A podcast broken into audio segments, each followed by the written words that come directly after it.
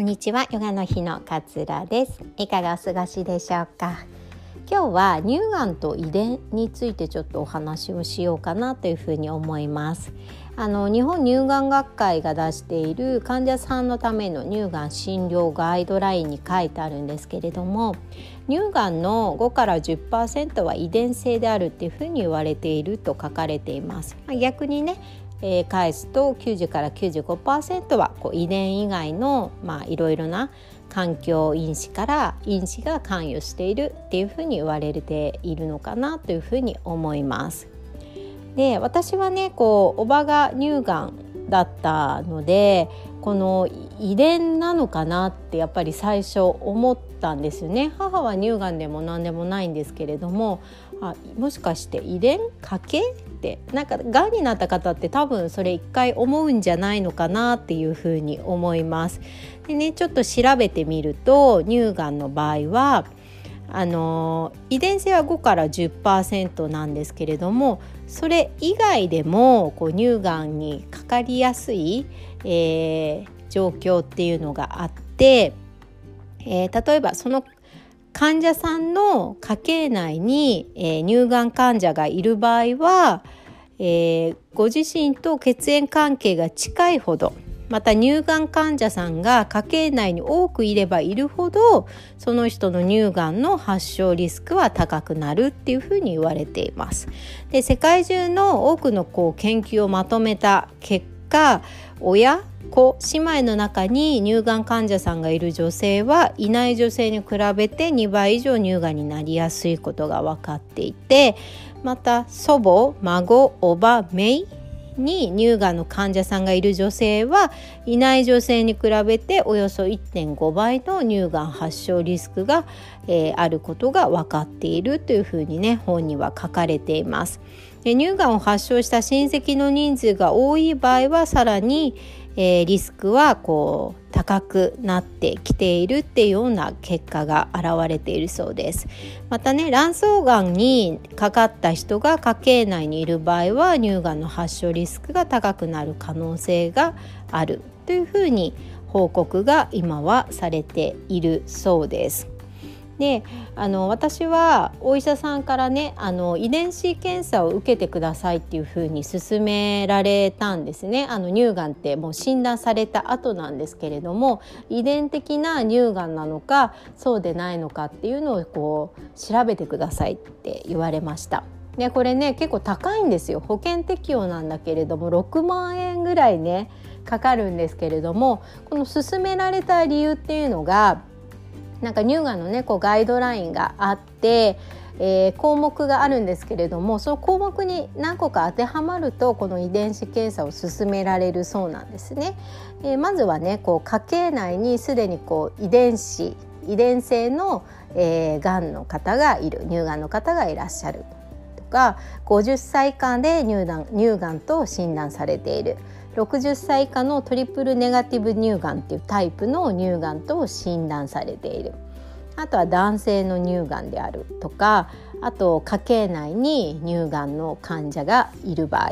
で私はこのおばが乳がんであるっていうのと50歳以下で診断されているっていう2項目が、えー、引っかかったので、えー、担当医から遺伝子検査を受けてくださいというふうに言われて遺伝子検査を受けました。でも6万円するので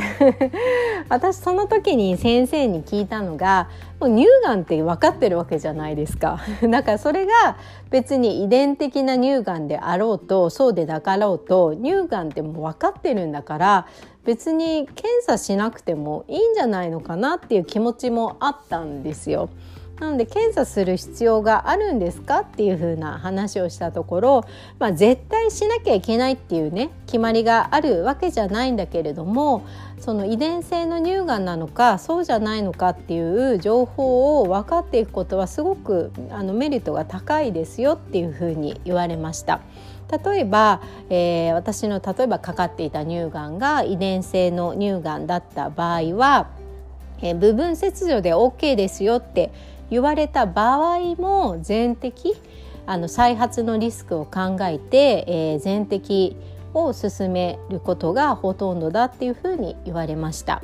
あとこの遺伝性の、えー、乳がんの場合は卵巣がんに、ね、なる確率も高いそうなので、まあ、場合によっては卵巣を取ってしまうって方もいるし定期的に、えー、検診を受ける卵巣に関してもね定期的にこう検診を受けて早期発見早期治療に結びつけることができたりするっていう意味ではすごくこうメリットがあるっていうふうに言われました。あとはあのー、私がもし遺伝性の乳がんだったとしたら自分の娘もその可能性があるわけですよね。あとはその例えば姪とか姪っ子いないですけど 姪とか老いとかその近親者も乳がんになる可能性をこう含んでいるってことになるわけですよね。だから近親者の人にあの毎年検診を受けた方がいいよとかっていうふうに勧められるわけですよね。検診を受けさえすればね早期発見できるし早期治療ができたりするのでその自分の血縁血筋をこうつないでいる人たちを守ることができるっていうのもこの情報を知っておかないとできないことだったりするんですよね。なのであの私はその話を聞いてあ6万円ちょっと高いけど 受けようっていうふうに決めました。ね、逆を返せばね自分の娘にあなたはもしかしたら乳がんになる可能性がねとても高いから毎年検査しようねとか例えばそのよく言われているね出産経験がある人とない人ではこう乳がんの発症率が変わってくるなんていうふうにも言われているので、まあ、そういう話をね若い時から話してあげて自分のあの人生をこう選択する一つのこう材料になってもらえたらいいななんていうふうにも思ったりしています。なんでねこう検診者にこう乳がんがいたり乳がんの患者さんがいたりすると逆にこう検診受けるのが怖いなっていう人もいらっしゃると思うんですよ。でもねやっぱり受けないと始まらないし受けないと見つけられない病気が見つけられなければ何も治療を開始することができないんですよね。なので是非ねこう血縁の方に乳がんの人がいる